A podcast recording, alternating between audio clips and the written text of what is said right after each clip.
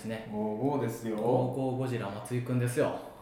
あもう終わりですか？背番号の話。もまあね。しかして背番号の話もうよ予想はついてたけどまあかそう皆さんイントロどうやと思いますけどね。あの55番ってね 松井秀喜さんって言いまはしたけど、55番はもう今や強打者の期待の強打者の背番号になってますけどね。あれはなんか王貞治さんの日本球界でのホームラン記録が55いあでそうなんや。それにちなんで王さんみたいになってっていうので55番つけてで松井さんがだけ活躍したからさらにそのその後な阪神だと陽川選手みたいな、あそうかそうか。そういう感じで右の強打者とかの右じゃないな左右の強打者につけるみたいになっていったんですよね。でもその55本がなんか日本の記録みたいになってるけどね、いろんなローズも打ったしカブレラも打ってたしみたいな。2人とも55ですけどね。55で止まってるけどとバレンティンバレンティンが超えて。7みたいなやってなんか55という数字がどんどん変わってくるのかなみたいななんかね。記念になっていくみたいな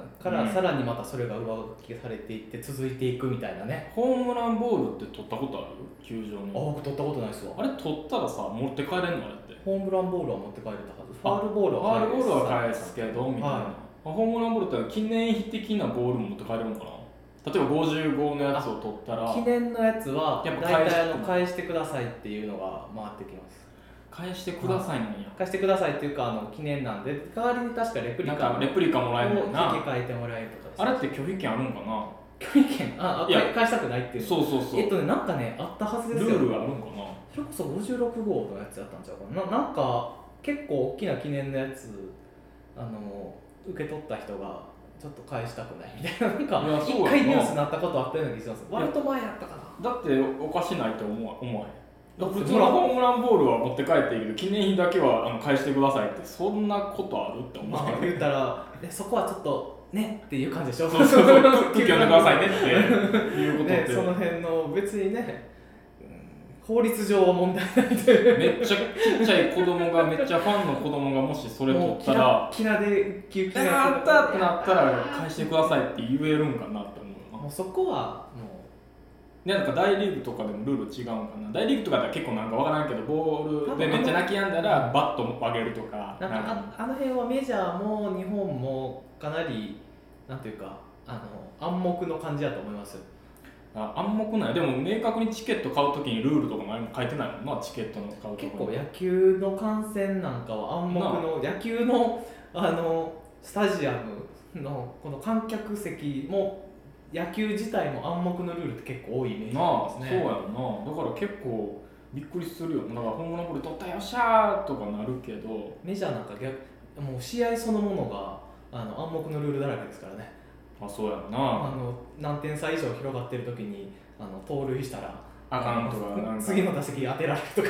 普普通に当ててますから。なんかなんやろな。それはいいんかな美徳的なもんなんかなと思うね。ねよく言うとその美徳みたいな感じだけど悪く言うとなんか。そうやんうね、ん。なんかでもなん窮か屈とも取れる。そのなんかなんやろライブとかでもさあ例えばアイドルとかの人がこうボールを投げて取ってみたいな。よっしゃーってなるけどなんやろなすごい隣に俺も一回だけなんか目の前にボールが飛んできて、はめっちゃよっしゃーって大人が喜んでるその横にちっちゃい子がはーって見てるけど大人も欲しいからそれをちょっとこう解くみたいな景色を目の前で見た時があんねんけどあれすごいきつい空気をねっていつも思うなんか暗黙のルールで暗黙のルールの話、ん。あのゴールデンボンバーさんっていううん。んですか、あの人らが割と僕出始めの頃に割と見に行ってたことがあって、うん。で桐生院翔さんあのボーカルの一人で曲も全部作ってるあの人がいつも前説でやるくだりがあって最初の「どうもゴールデンボンバーです」って始まってすぐの最初の挨拶でなんか話してる途中で急に「キスミー!」っていうくだりがあるんですよ、でそれはもうちっちゃなライブハウスの頃からそれはもうファンは無視するっていう暗黙のったんですよキスミーって言ってみんな返してほしそうにコールするんですけど全員に無視されてなんだよってするくだりがあったんですけど売れていって結構新規のファンが入ってきた時に屋上ホールに見に行った時に「キスミー!」ってしたら新規のファンたちがみんな「キスミー!」って返しちゃってあそれはそれですごい盛り上がって桐生院さんもめっちゃ喜んでたけどなんかちょっと戸惑っててあそうなると子さんのファンはちょっと離れていくみたいな、でも本来コールとレスポンスの返すやつ。なんですそうそう暗黙のルール難しいよな。なんかその辺ってまあスポーツだけじゃないよね、うん。暗黙のルール的なの当たり前と言われてもっていう。そうやな。でも結構そうやな。なんかうん。いや難しいな。なんか暗黙のルールシリーズは話すればするほど長なるよなって。結構こついこの間今お世話になってるサイレントフィルムの鳥飼さんともなんか暗黙のルールの話とかちょっといろいろ聞いてああ難しいな。上映のルールとかもね。まあ、権利的なもんもなんか暗黙のルールみたいなのもあるもんね、なんかね。予告編は上映していいのかみたいな、うん。なんかい一時期なんか話もね上がったりして、うん。まあ、予告編は誰のもの説みたいなのねなんかあったり、そのね違う監督がつ監督じゃない人が作ってたりしますしねそうそうそうそう。だからそういう意味ではなんか宣伝やったら OK みたいな暗黙のルール。うん。いや55やのちょっとなんか。まあでもあのこの後はあの前回に引き続き55回目、まあ、記念すべき55回目ですけども。やっぱちょっと熱いトークの後聞くとこういう先付けも。そうそうそうそう。熱くなんかしんみりと入っていこうかなと、うん。まあでもあの今回もですね55は前回に引き続きあの方をね、ゲストにお招きして、えーご紹介したいと思いますので、はい。ぜひまた引き続きお聞きください。お願いします。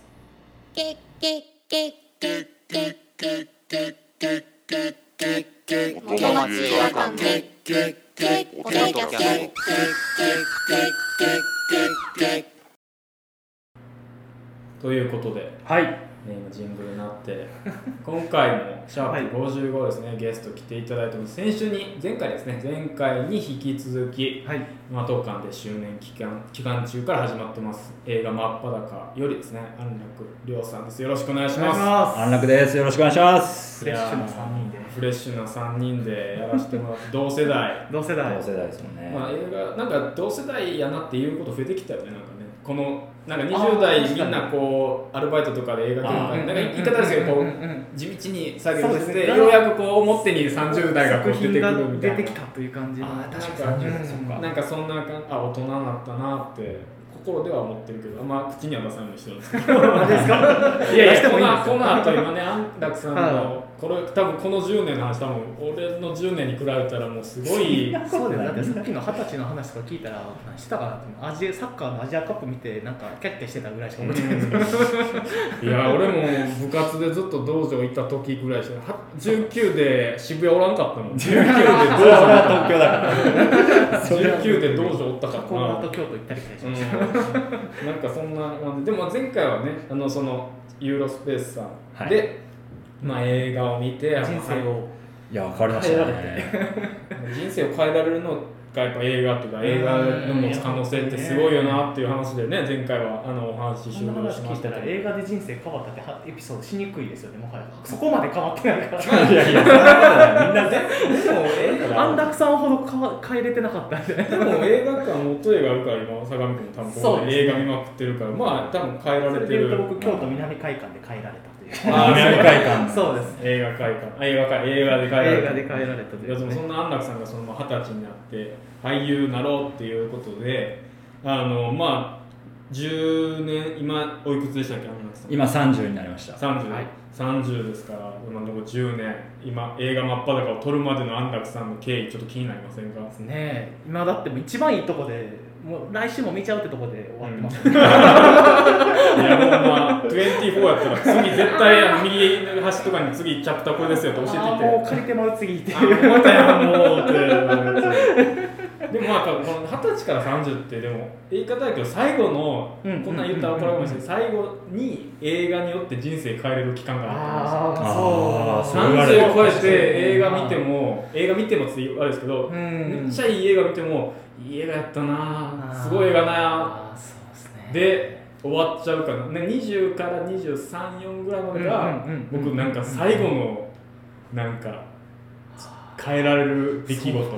なんかしみじみそうやわ。って僕は結構思っててうん。だからその大学とかで教える時に大学生の間にいっぱい映画を見とかないと多分見る時間も減るよみたいなといつも言うんですけど。確かに減りますね。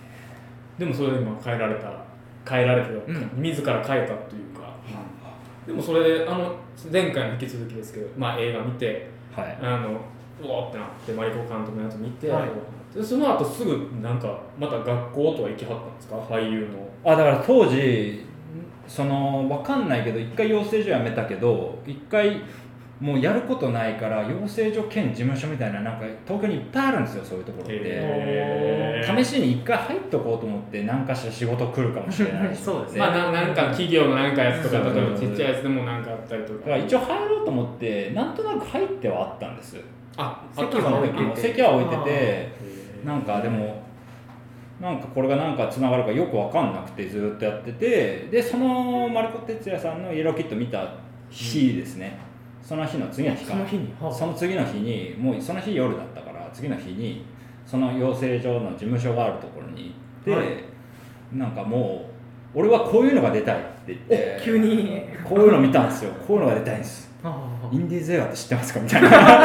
知ってる決まってんの。に誰で言ってんねん多分見たかったと思いますよ。知ってますか、それを言い続けてたらああーそうだねみたいな感じで聞いてくれてたんですけどああでもお前はなまだ安楽はそのまだ新人だしちょっとうちからうちっていう所属ってなると外に出せないまだ。そんな実力じゃないみたいなこと言われちゃったんですよ。うへえそういうのもあるんですね。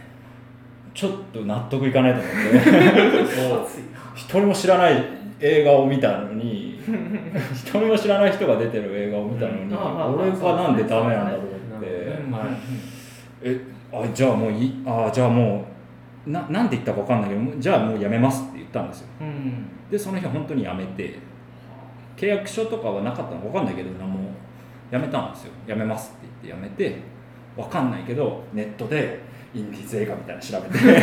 とりあえずインディーズ映画オーディションみたいな。早いな。早いな。始めてまあいろいろ受けるんですけど全然受かんなくて。あ受からなかったんですか？最初はなかなかやっぱり 全然受かんなくて。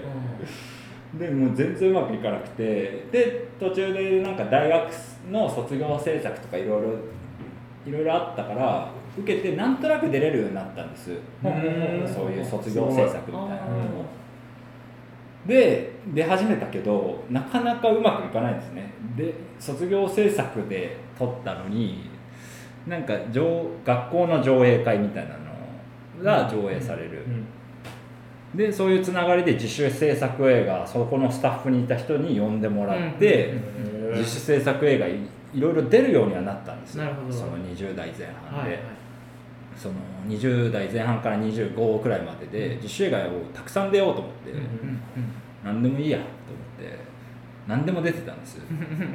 とりあえず出て可能性を探ろうと思ってずっとやってたんだけど僕僕はユーロスペースでスクリーンで見てこれに出てってなってたのに俺あ。スクリーンに映るような映画に全然出れなかったんですよ、自分が出た映画にが上映され公開されない、うん。あと映画祭すらあんまり引っかからないとか、うんなるほど。自主制作出てるのに、うん。だから人に見られる機会が全くなくて、でもずっと可能性下げてずっとやってたんですよ。256くらいまでか。これめっちゃ聞くんですけど実習映画ってギャラもらえるんですか？いやないないないです。あないん交通費ですあでも交通費は出るけどみたいな。交通費ないやつもあるし。それってまあ生活まあ20代からできるかそれこそ。そうですねえややりたいだけで。だからそれをやってても全然ダメで金もないしどんどん本当にダメになっていくし自分に落ち込んでいくし。そうですよね。自分の中でどんどんテンションが下がっていく。俺の中ではもうあユーロスペースのあれがあったから あれに向かってるつもりなのに何にも向かってない自分がなる。ほどなるほどなるほど。うん。その場をぐるぐる回ってるみずっとぐるぐるぐるっぐるしててそれも2 5 6まで。25まあそういう生活を。ずっとですね。結構耐え忍ぶ戦い。そうですね。消耗戦ですよね。しんどくてもうしんどすぎて。ででそれこそ監督しようって思ったきっかけがあったんですけど、はい。はいなんか26くらいの時になんか30が近いなと思ってもう20後半になってくると下にしたら。30が近いじゃないですか、うんわかります。わ四捨五入したら30かって。わかります。わかりますわかります。わかります。はい。で先輩とかが30で辞めてく姿いっぱい見てきて。30ってあるん？やっぱなんかあるっすね。めちゃくちゃある。30は。役者世界はめちゃくちゃあるみたいで。芸能世界で結構30って一区切とかいますよね。そうなんや。落語とかの方だって30で一旦30からは弟子取らへんみたいな。そうなんですへだからなんかそれを考え始めた時に俺このままじゃダメだなんか俺は一生スクリーンにスクリーンで公開する映画で自分はなんか変な話で主演映画でうんスクリーンで上映したいっていうのが、まもう一番にあったから、えうん。それができない。できてない、うん。もうこのままじゃ俺30までできないんじゃないかと思って、うん。このままじゃやめちゃうかもしれない。やめたくないっていろいろ考え始めて、はい。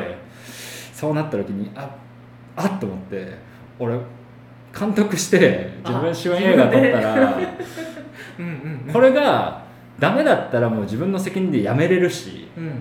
これがダメならもう自分に諦めつくしなんか一回やってみようって思って始めたことが一本目があったんです。それってはい。ほとんどのところでも上映してないなんか自分主演で地元の友達と役者の知り合いと撮った、はなんかもうほとんど外にも出てないなんか「幸せや」とかいう映画が。幸せよ本当に元への人も誰も見てない映画があるんですよ。幸せや。初めての処女作ですねそれこそ。まさに本当に少女作。タイトル初めて撮ったけどそれも撮ったんですよ。たはい。で自分の中ではなんかなんかいろいろあったんだけどなかなか上映されなかったんですよやっぱ。映画さんは引っかからない。もうす俺そういうつもりでやったからこれで諦めつくかもしれないって思ってやったからそれがうまくいかなくてすっごい落ち込んでたんです。2767ぐらいの時に。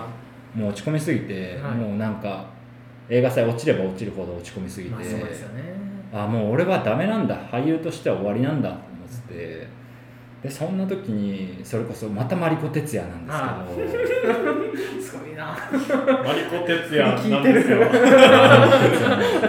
落ち込んだ時の真利子哲也 テアトル新宿でちょうどディストラクションベイビーズが僕が27くらいの時にもう見たわ。ストーリーで見たな。やったんすよ、うん。それの初日があるっつってなんかその時にやっぱユーロのことを覚えてたからその20年今今だったらはい。10年前にあたる、うんなんか見に行こうと思って落ち込んでるけど、見に行ってみたらあみんななんか出てる俳優がみんな同世代だったんですよ。そうかそうですね。誰だったっけ？池松さんも出てますし柳柳楽さん。もそうだし。小松菜奈さんとかも。そうだからもう年下もそうだし。そうかそうか。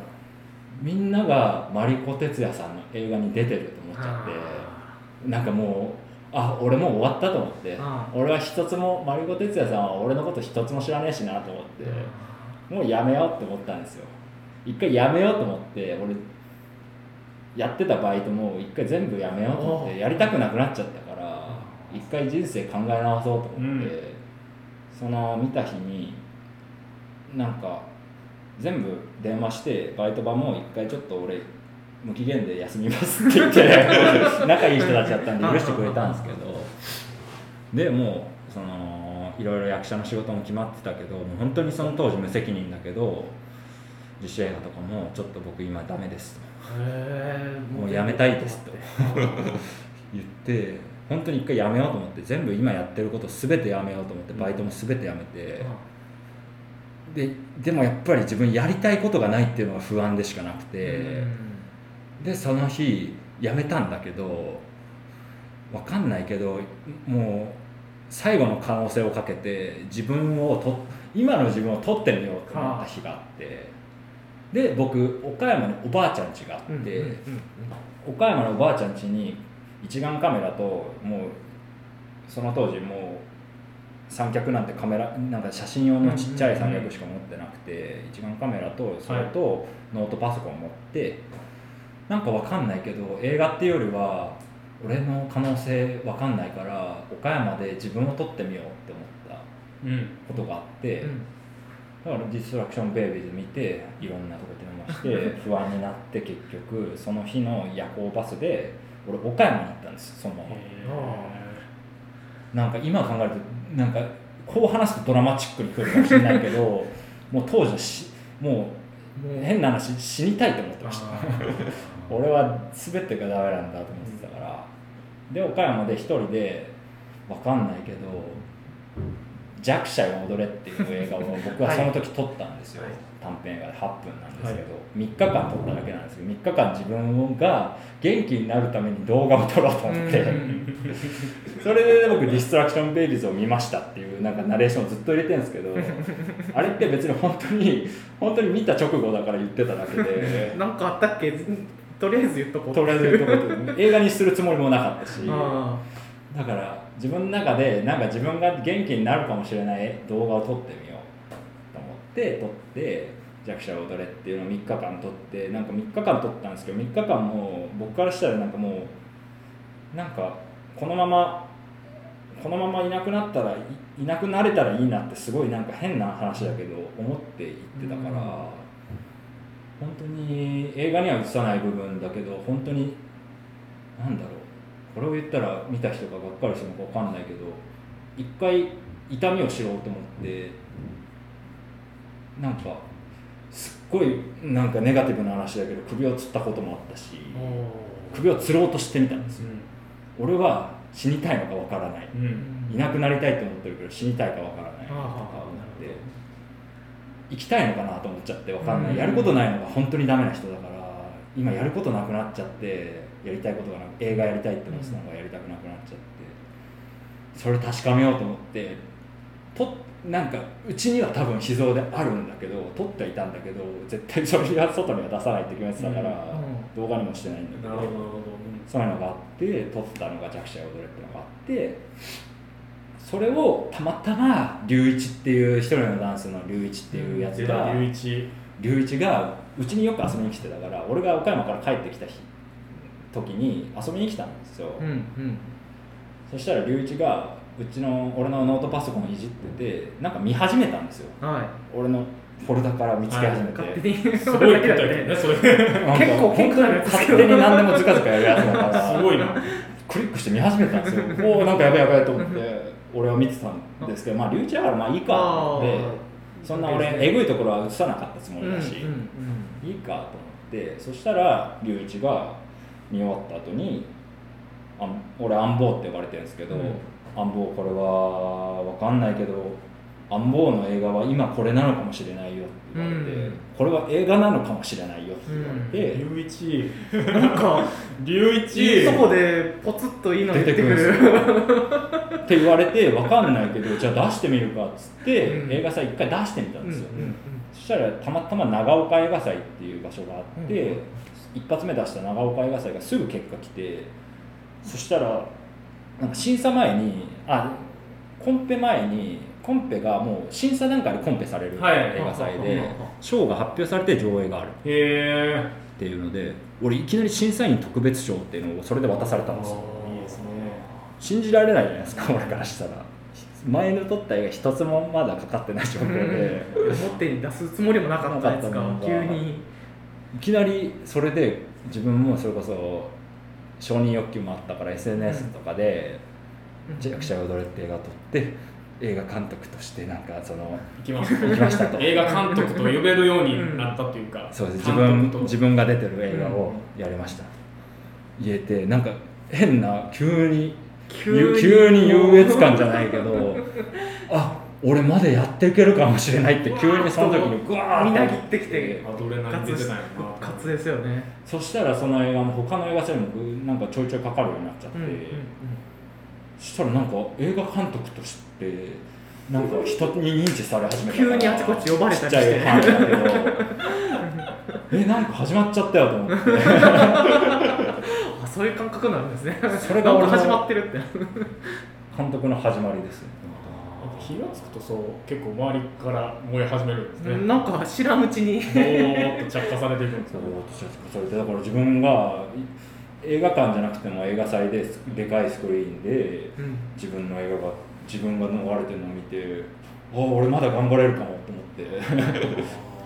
その時安楽さんは28 27か7な4年前だったんで確か僕それ撮ったなるほどディストラクションベイビーズ26 7ですねなるほど。だから割と映画館入ってすぐちょっとしたぐらいの時になんかで弱者踊れを見てあ安楽さんを知ったのまさにああちょうどだからその時期で。そうかその時ぐらいか。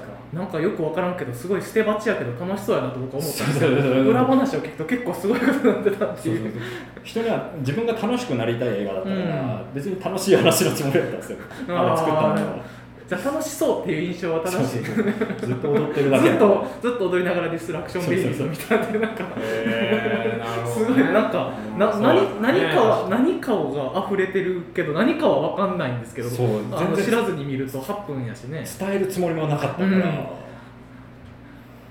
それが始まりですね、そこから3年経って。3年経って次の年に一人のそう次の年にそうですね。その弱者踊れを見た MOOSIC LAB のうん。直井さんが取らないかって言ってきたんですよ、うん。直井さんとかはムージックとかは知ってたの一応知ってました。だから同世代のやつらがやってるやってるから。俺が参加できない映画祭。ちょっと 憧れというか。参加できないけど 映画館でかかってるからまあ憧れてた憧れたムージックラボオーディションとかで調べて受けたけど全落ちしてた映画祭それを監督してくれてああマジで？逆オファーで。えマジかよ。あじゃあもう俺主演でやっちゃうよと思って。それで撮って撮って一人のダンスが生まれる。生まれるすげえ。もうそれをかける元へ。元へ。で追い風とかもあり追いつつ風あり。1回目30分バージョンでやったそうですムージックラボで30分バージョンでショートショートショートバージョンで、はい。で次。元 A ではもう長編で58分。でやってすげえ いやそれでまあ場数を踏んで映画監督としてやっていけるんだってなって。そうなんですよね。なんか。じゃあもう一気にこの4年3年4年でぐわっと。3年4年でやっぱグワッて上がったんです34年が濃厚すぎますよね。だからそれまでの67年がもうずっとぐるぐるしてたから。なんかなんか嬉しいっていう感覚がそのろ初めの前半の67年はなくて僕には、目標が圧倒的にあったからスクリーンで自分が映ってるものを撮りたい。撮りたいじゃない映ってるものが世に出てほしい。ちなみにマリコ監督にはあったんですか？会ってないですね。あったことないですね会ってないってすごいな、ね。いやなんか分からんけえど同じ映画館で例えば午前中にマリコさんやってみたいなとかなんかありそうやなと東京でね。そうなんですよね。だから豊田俊明さんには僕出たいですってしつこくメールしたことがあって。へだからしつこいやつっていうこと一応認知されてるんですよ俺。あ元栄さんにもそれこそ去年の破壊の日破壊の日の時かな。それかのろし会分の時かな。えのし外部の時はブライト大切来られてあその時ですかね、その時にスタッフさんが俺が豊田俊明さん好きっていうのを知ってたから、おうおう。なんかちょうど俺の一人のダンスかなんかのチラシがはい。確か置いてあったんですよそのその時かな。は一人のダンスあそう一人のダンスだ、うん。その時にそれを言ってくれたらしいんですよ、おうおうあーあーって言ってたらしい。あいつね。あ でもにもう認識はされてるという。認識はされてますね。なんかし知り合い経由だと豊田さんの知り合い経由だとなんかしつこいやつって言ってた。っつってでもそれでいいっていうことですね。それで覚えられてるから覚えられてるねからそれはもう儲けもんっすね。福田雄一監督とムロツヨシさんみたいな。ああそうそう のあの辺の感じみたいに。いまだに夢は豊田俊明さんの映画に出るっていう役者の夢はいつまでもありますよ俺はでもそれは言ってたら可能ってことですね。いまだにずっと。この45年で劇的に変わったんやったらもしかしたらこの5年は我慢して3 5 6でね。いつかはずっとあるですね。多分それを今の時はそれをそれですね。俺は役者は、役者としてのうん、役者としての目標がそれすげえな。やっぱり目標がある人は何かこう突き動かされるものがあるんでしょうね。でもなんかやっぱ安楽さんってやっぱ自分で自分のこと撮るの好きなんですか結構？うん。だから最近はそれこそ真っ裸は他人なんですけど、ん。自分も出てるけどあいま、未だにやっぱりそれには興味あるですね。なんかこうやって喋ってて別になんか自分らがやってる番組やからじゃないですけどこんなにも流暢に喋れる人ってあんまいないよな自分のことを。そうですねそうですね。大体口ごもるんですよ。探ったり。うんそうやなって俺だから聞いてる質問めっちゃ聞かれてんのかなと思いながらずっと。そうですよね。なんかあっちゃこっちゃで喋ってる。なんかめっちゃ聞かれてるかなと思って、うん。なんかごめんなさいと思って聞かれてるとめっちゃごめんなさいそんなことないうん、でもなんか結構舞台とかで聞いメモでは聞いたことない舞台挨拶とかで絶対聞かへんしな。そうですね、うん。そんなに話すようなことでもないしな、うんでもやっぱり自分撮るのはスクリーンに映りたいからって圧倒的にあるんですよねやっぱ。俺やっぱりその二十歳のユーロスペースが全てなんですよ俺の中で今までにあそうか。うわーってなったのなったんですよ。なんかそうだなんだっけ。誰だっけ。ブルーハーツのブルーハーツのあのリンダリンダリンダあのボーカルのあ河本河本さん。河本ひろとがあの河本ひろとさんがなんかロックは一番ロックの一番はギターを握った瞬間だっつってて、なんかギターを握った瞬間に喜びを感じたらしいんですよ、それで俺のロックのてっぺんは終わったっつって。あの人はロックは喜びだって思ってるのかな？うん。分かんないけど。それ以降はその喜びを信じてやってるみたいなこと言ってたんですよ。なんかそれを後々聞いたんですけど俺の中では多分そのユーロスペースユーロスペースの見た時出た時。なんか見た時ですね。なんかおおと思っていまだにやっぱそこ憧れてるから僕自分の映画を配信って今い一本もしてないんです、ううんうん U-NEXT さんとかは誘ってはくれたりもしたんですけど、純粋に俺はまだスクリーンに憧れちゃってるから、うんうん今のところ全部断ってて、すげえ。すげえ。断ったことあんまないな。誘われたことない まあ誘われたっつってもミュージックラボ経由とかですいやいやそれでもそれでも。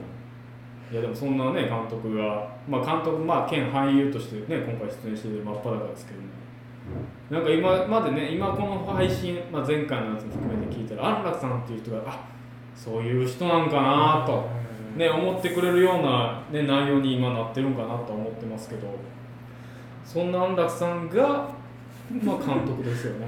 出演もしてるけど。これはでもやっぱり安楽さんはなんあの人の人生というかこの映画って、でも僕結構安楽さんっぽいなっていうかそうですね。今聞きながらああそう。あの登場人物をねあんま言い過ぎとネタバレになっちゃうから言えないんですけど、だからもともとの脚本は変な話片山亮ってその、はい。共同の人で、共同では だから大元の話は片山亮から出来上がってるんですよ、うん。この映画って。メインね。メインでもはいそれに最終的に自分はこうし自分はなんだろうなんなんだろうななんか自分は結構喜びみたいなものが好きだったりするからその喜びに最終的に向かう映画が好きだったりするんですね、うん苦しさだ苦しさを表現したとしても、うんうんうんうん。何か喜びを見つける映画をうん僕は撮りたいと思ってて、なんか本当些細でもいいけど、だからなんか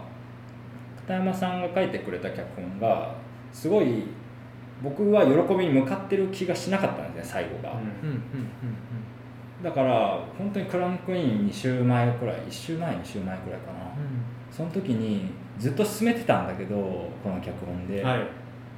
僕はいやなんか人の脚本に口出すって人の作った物語に口出すってなんか人の価値観を否定する気がしてて、うん。ちょっと怖かったんですよ、怖いですずっと怖くてただ言いたいことがずっとあって、ただクランクインに近づいてきたらもう言わなきゃいけないって思っちゃって僕は監督としても、うん。これは監督として自分も出るわけだから、うん。俺は監督作にちゃんと責任を持ちたいから、だから作りたいものを作らなきゃいけないから今の片山さんの映画をありきにして自分の要素をちゃんとぶち込みたいとうん思って、うんうんうんそれで変な話自分の出てくる役があるんですけど、ん。その役ってほとんど出演シーンなかったんです。あ最初の段もともとの脚本では。だからなんかなんか当たり前って面倒くさいってうん。なんかそのキャッチコピーになってるんですけど面倒、くさいっていうセリフは一切なかったし。あ最初やと最初だと全くなくて。へ自分が一回書き足して片山さんに送りつけたんですよちょっと。ー。それを俺はこういうことをしたいっていう文章をいっぱい送ってそれを踏まえて片山亮が一回書いてきてそれでさらに自分をさらにこうしたいっていうして生まれたのが真っ裸なんです。はい。だから自分の要素もやっぱり入ってはいますねすごく。意見として。意見まあ自として分安楽寮っていう部分も入ってる。入ってますねなんかあの映画を作ってない作ったことは僕はもちろんないんで、だからその作り手の人がこういうふうにこう見せたいっていうのって、見る側も試されてるじゃないですか、だから今こうやって聞いてまた見るとあああのシーンやっぱそうなんやみたいなのを。ね安楽さんと片山さんもそれぞれ似たような撮りつつでねかなりお互い出会あの出演し合ったりとかですごい親和性ありつつでもな片山さんのこの感じ安楽さんのこの感じで改めて真っ裸を思い返すとああそれがこうなってこうなったんかなっていうのが。なんかねなんか。うんなんかそう言われてみたらうんなんかはあって思ってますわ。なんかそうですね。なんかまあ別にこれネタバレでもないけどなんか人がいなくなるっていう話でもあるじゃないですか。真っ人がいなくなる。裸ってはい。いなくなっちゃった人の話でもあはいるじゃないですかいなくなるまあその亡くなったとかとかではないとしても、いなくなるっていう話だから、うんそういうことの価値観って人それぞれ違うじゃないですか。僕でも坂道さんでもうん宮本さんでも違うじゃないですか、俺結構その価値観って大事な気がしててそれをなんだろうな前の脚本だとなんか僕の価値観とは全く違くてそれを僕の監督作として完全に出すとなんだろうなお客さんって自分の価値観として見てくれるかもしれないじゃないですか、うん。自分の監督作だから。あ安楽さんはこう思ってると、うん、それっまあどうしても見るて側は監督の意見かなってそうですね。だから作り手としてなんか言うたら作家だとしたらなんかそれを違うって思って出すことは俺はマジで間違ってると思ってるから、例えば商業映画で自分が違うって思ってるものを監督する映画も俺も間違ってると思うし、だから僕は作りたいものを作ろうと思ってるしだからそれを考えた時にその脚本の話し合いで自分はこういう価値観があるから自分はこういう提示をしたいっていうのをやっぱり入れていったから多分自分の価値観も入っていってるのかなと思うんですよねこの映画に関しては。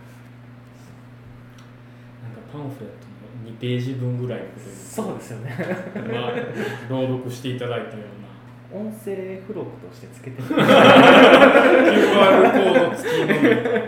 だから片山さんの価値観も本当に合ってると思うし、うんうんうんただ俺は俺の価値観があるから、そうですね。いや間違ってるとか監督って難しくないですかそうですね。本当に監督って初共同それを言うまでもやっぱりりすごい躊躇したし、これだっては進行があるからこそみたいな。そう進行があるからこそ。そうです。だってもともとはね短編の予定やったのそうそう。そうが長編になったら別になんていうんですかね。なんか勢いで撮っていいもんじゃないじゃないですか、映画って。多分、うん。お祝いとして最初撮った短編で、だからうんうんうん。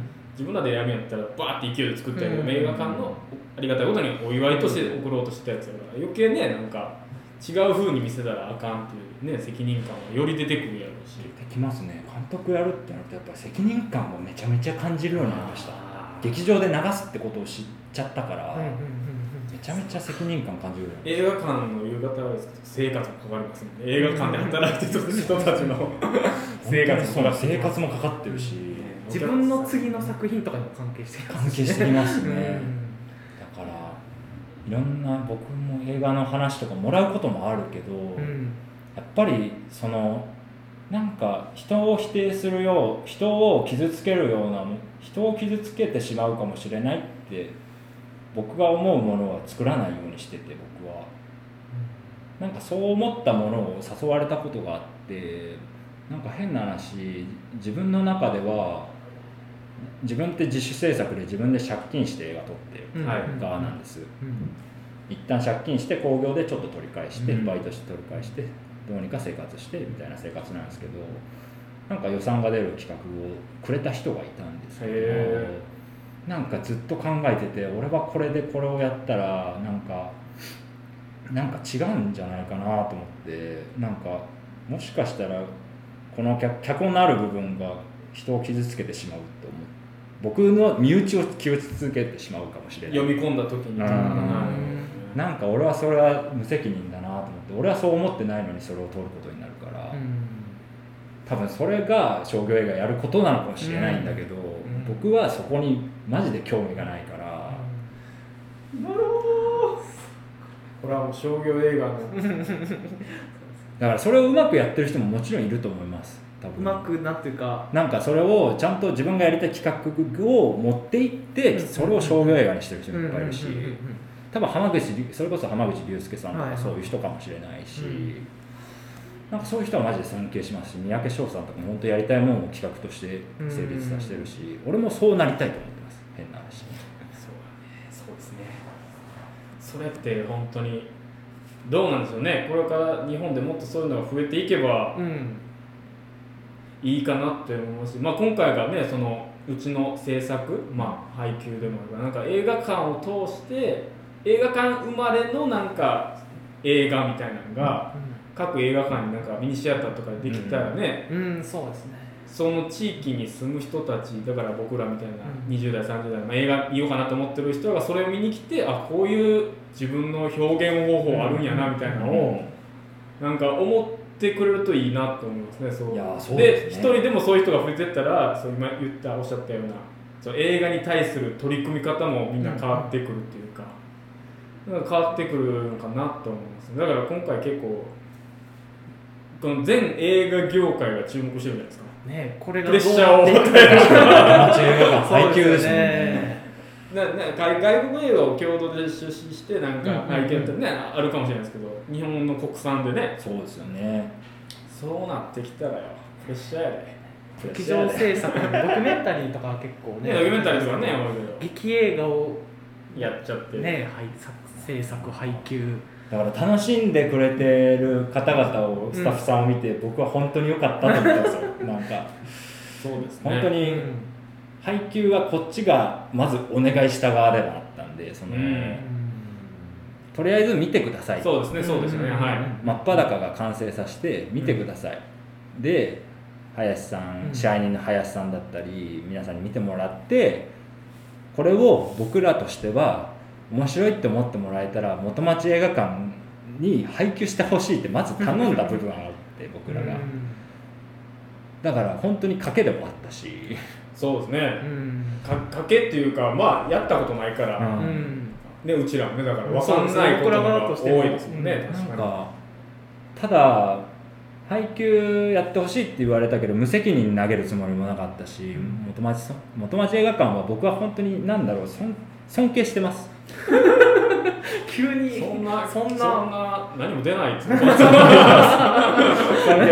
大丈夫ですか？なんか作品選びとかもそうなんですよ。俺なんかいろんなことを聞く中にいるようになっちゃ中の人と知り合うようになっちゃったから、好きな映画。なんかこういう作品があっていろんな作品が来るその流してください、はい。でも本当になんか本当に好きなもんだけちゃんと流してるなって僕は思う僕は思ってるんですね。多分そうじゃない付き合いもあるのかもしれないけど俺はなんかその部分を近くで何個か見たからなんかあミニシアターの健全な姿ってこういうことなんじゃないかなと思ってだってお金を儲けもうボロ儲けしたかったらもっと別の映画選べるかもしれないし、ただスタッフさんがこういう映画やりたいっていうものを持ち込んでその中で多分話し合いのもとできなかったものもあるかもしれないけど、なんかそういう姿をなんか見ちゃったからなんかかっこいいなと思ったからだから僕らの映画も面白くなかったらやってほしくないって話もしましたし、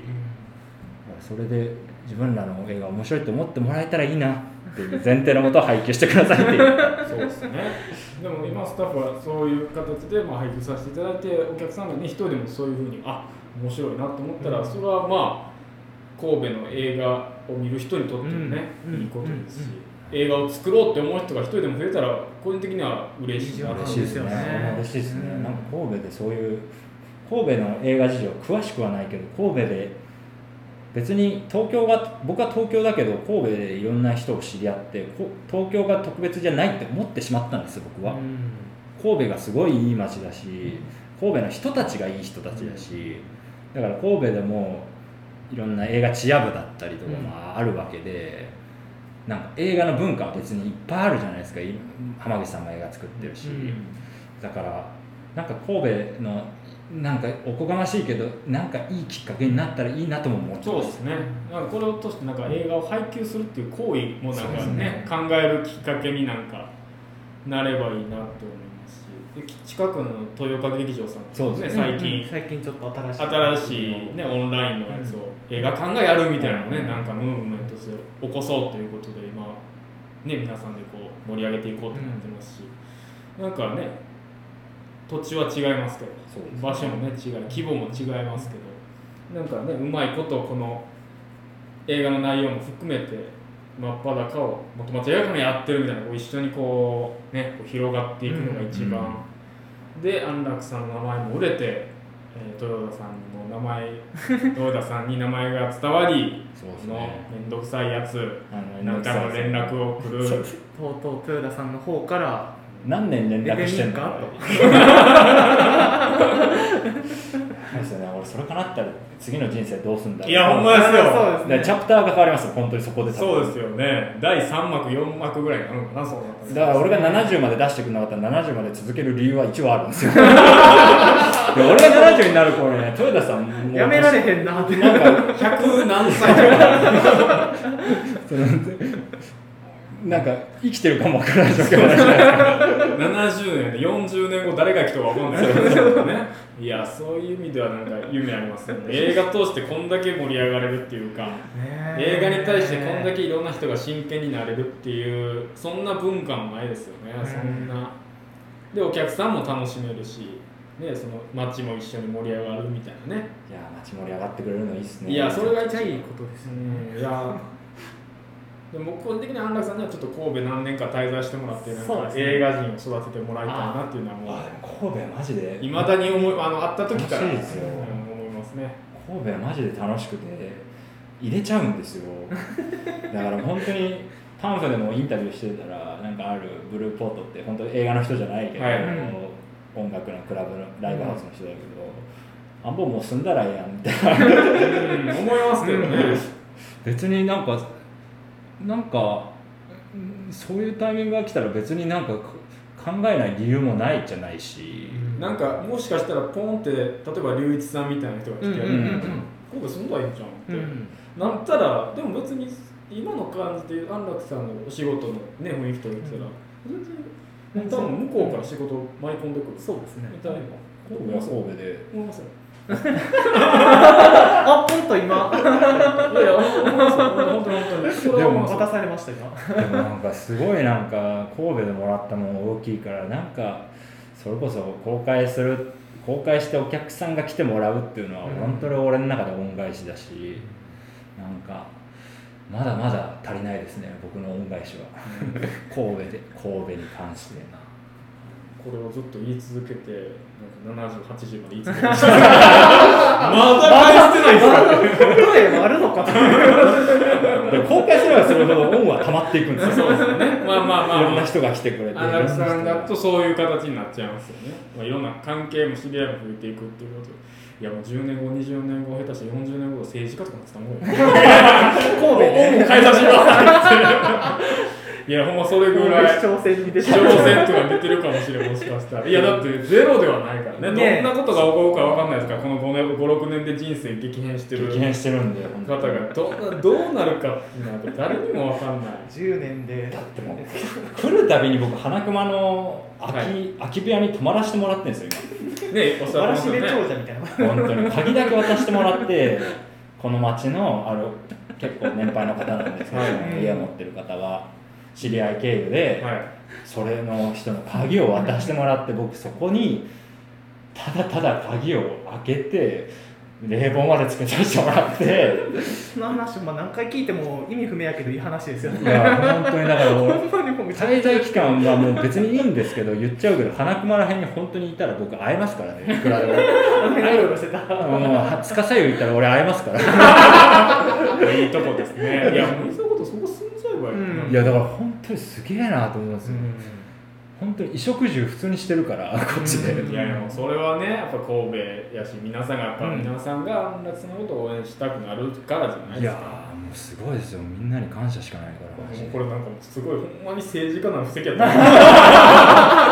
いやほんまなんかそんなセリフに聞こえてくるわそう一回言ってしまうと。でもねれっきとした映画監督そして、はい。ね俳優の安楽さんですからあのー、真っ裸。真っ裸の話聞こうかなと思ったらもうほぼ1時間ぐらい喋ってまいそうになるから。そうですね。そうですね。もでもねあの舞台挨拶はもうねちょっと1周目でほとんどやっちゃって、ちうん。次からまたオンラインとか、オンラインえー、と主演の津田遥さんとかが来ていただいて、うん。まあ、3週やりますからねもしかしたら機会があれば他のゲストの方もねそうですね。リモートでいろいろ出演してくださるしその時に映画の感想とかもねまた質疑応答とかまた映画館に来ていただいたらできたりもするとう思うし全員また話聞いたらもういい感じなんですよね。うん。このメンツ全員が。だからそういうことを含めて、まあ、二人三脚でねこの3週間走り抜けましょといううん映画「真っ裸」ですけども、、はい。やいや真っ裸ですけどもって言ったらまたこの後もあるみたいにな ちょっとこの第2章フリートーク編このフリートーク編は、まあ、あの安楽さんのことを1週目よりも詳しくなるっていう。僕らはうヒストリー・オブ・安楽ストーリ両ー・オブ・安楽を第2幕。この後はフールでみたいな感じ。第3章はどうなるんすか？マジで。安楽両はどうなるんすか？マジで一番掘り下げられてるの安楽料に関しては。でもこれを聞いた、ね、人があじゃあぜひうちも映画撮ってもらいたいとか、うん。安楽さんのことをもっと知りたいとえ出演させてくださいって言うかもね、知れないですから、ポッドキャストも侮れないですよ。そうですよ。あそうでじゃあ最後に一つだけ言うと、おはい。ここまで言ったから最後に一つだけ言うと安楽亮の漢字は楽っていう字本名はい楽の点々の部分が糸糸糸みたいな横に糸あはい。旧漢字みたいな。あれが僕本名です。お急に。だからここまで言ったから言っとこうと思ってこれは初出しの情報ですか？なんかこの間間違えて自分の告知でそれ書いちゃったことがあってこの間間違えたんですよ。俺普段その なんかを資料とかを作るときに実際の自分のなんだろう、うん。カードを作るだったりしても、その楽の字を書くから。行政のなんかのやつとかやったら。だからは予測変換でそれが出るんですよ。だから俺間違えないようにしてたんだけど、はあ。この間自分の映画の告知をするときに、はい。間違えてそれ書いてて、あはい。どっかに出てきます？だからそれで初めて俺い初ちょっ初と解禁。一応言いました。なんかそこから知らない初めましての人が「安楽亮」って書くときにその楽を書いた人がいて、はあ。やべやべと思って。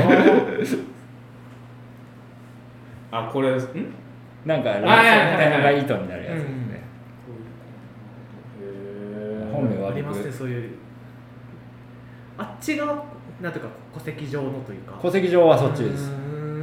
だから別にどっちでもいいらしいんですよ旧漢字だから。うん。どっち書いてもいいらしいんですけど一応の本名はなんとなくそっちらしい。なんとなく映画監督時はあっちの簡単な方で。なんか4年前にか3年前くらいに変わったんですよ。それまでは普通に本当に本名だったんですこの字が普通の今の安楽亮が。済美高校の安楽君と一緒ですよね。そうそうそうそう。糸のやつね。認めらずに3年前に別に離婚したとかなんもなくて その急に。離婚とかじゃなくて 親父があ本当の漢字はそっちだったらしくてあそれも。親父が間違えて婚姻届を出す時に間違えたんじゃないんだけどなんかそっちの字を書いたらしいんですよ。間違えて難しい方書きます。間違えて違う間違えて簡単なな方方を書いて。ずーっと何十年もそれやってきてへで4年前に急に急に量と。その量と漢字が変わると。その保険証とか全て変わるぞ。とで俺いつの間にか芸名になってた。んですよええー、すげえな。いつの間にか芸名にないやこれからサイン求められたらどっちで書くみたいな話になるかもしれない。いや私そっちの方がいいねって糸の方でって言ったらあこいつ知ってる知ってるなって。そうこれ聞いた人これ聞いた人だって思って思うかもしれないけど。別にわざわざわざわざ言わないしいやここだけの情報にしてもらいたいな。すこの放送聞いてくださいって言ったらねそれを聞いて、マジで特に言う必要もないと思ってるから ややこしくなるから。すごいなんかチャプター3の導入まさか漢字になって名字が変わったそういうとこそういうとこなんでしょうね。そうそういうとこがあのなんかうん。人を引きつけるんやなって。いやいややっぱり思いますよ。思います思いますいいなぁ。すごいね。でもあのこの後も引き続き最終のエンディングにも安楽さん来ていただいてあまたちゃんとやっぱり、ポッドキャストですから皆さんにメッセージをねいただきたいと思うのでねまたエンディングでメッセージいただければと思います引き続きよろしくお願いしますありがとうございますはいということで、長らく楽しい時間 過ごさせていただきましたけども、今もエンディングはちらほら流れてるところなんですけども。流れてますよほら。耳澄ましてください。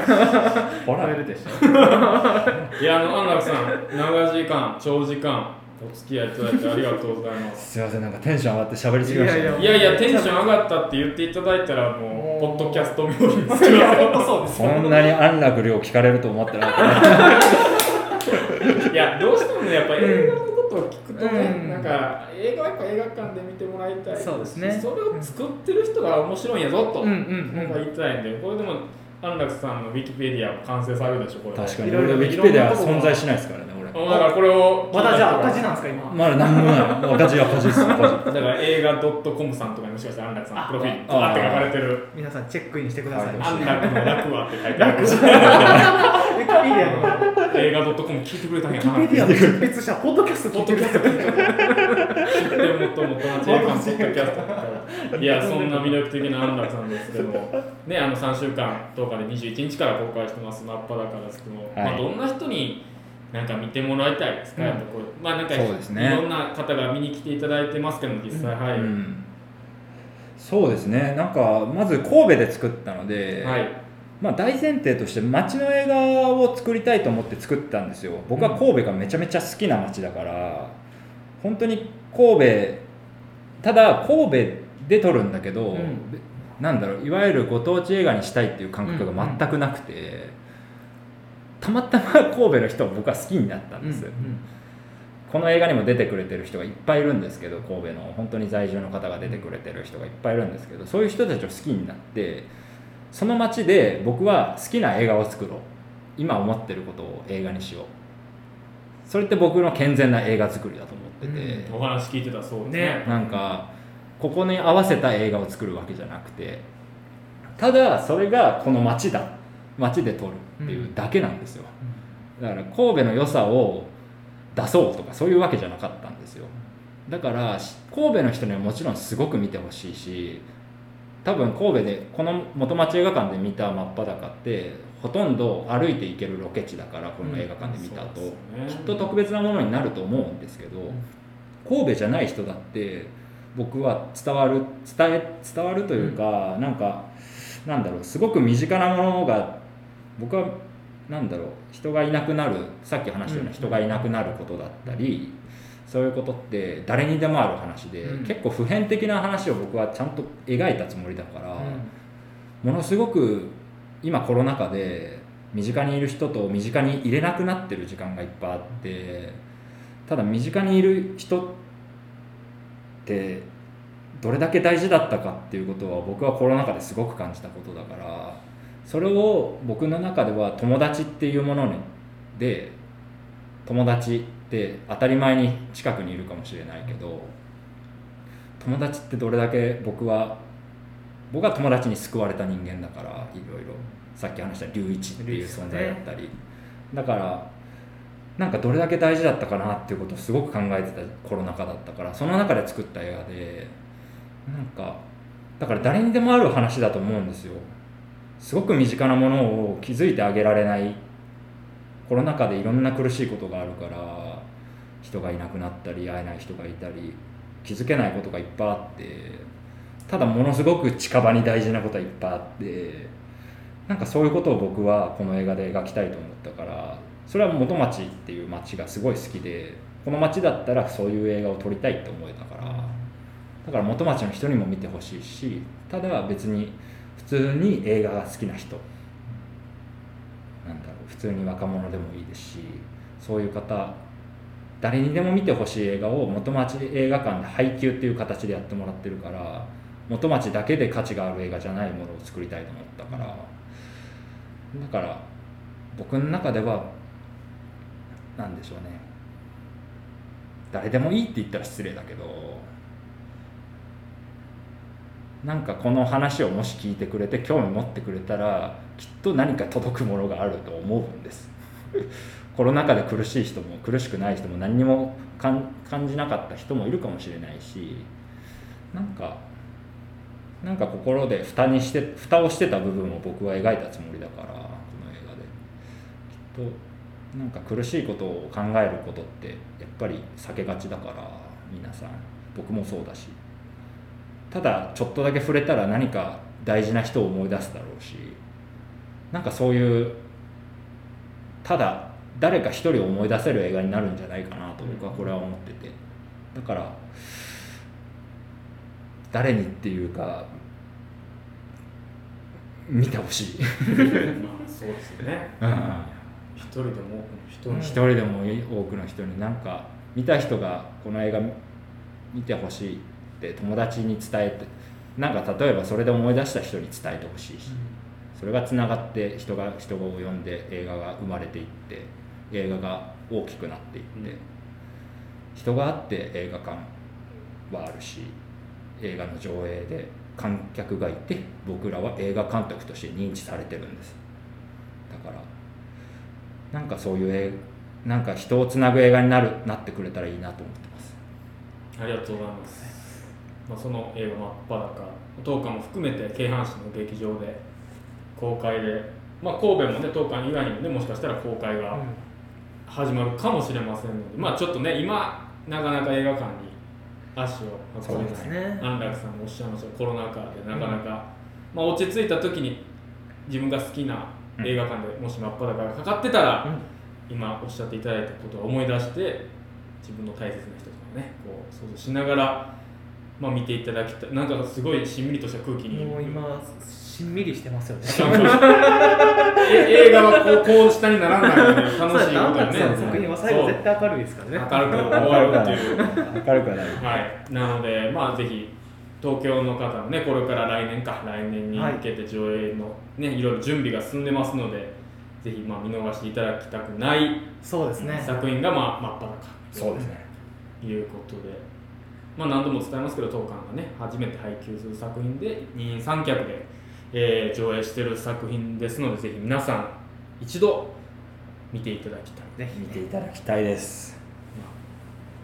そして安楽さんとかその真っ裸に出てる出演者の方はね一緒に応援していただきたいなと。ね直接は難しくてもこの感じで、うん。この話を聞くだけでもすごいやっぱねいろいろまた作品ともそうですね。考えることもあるし安楽さんを知ってほしいというのが、はい。またありますっていう意思がね、あのうん。スタッフ全員にあります、はい。これからも応援していきたいと思います。改めてね。ご紹介ではまあご紹介したいとはい思います、えー映画の真っ裸出演もされております。脚本も担当されております。安楽亮さんでした。安楽さん本当に今回はありがとうございました。ありがとうございました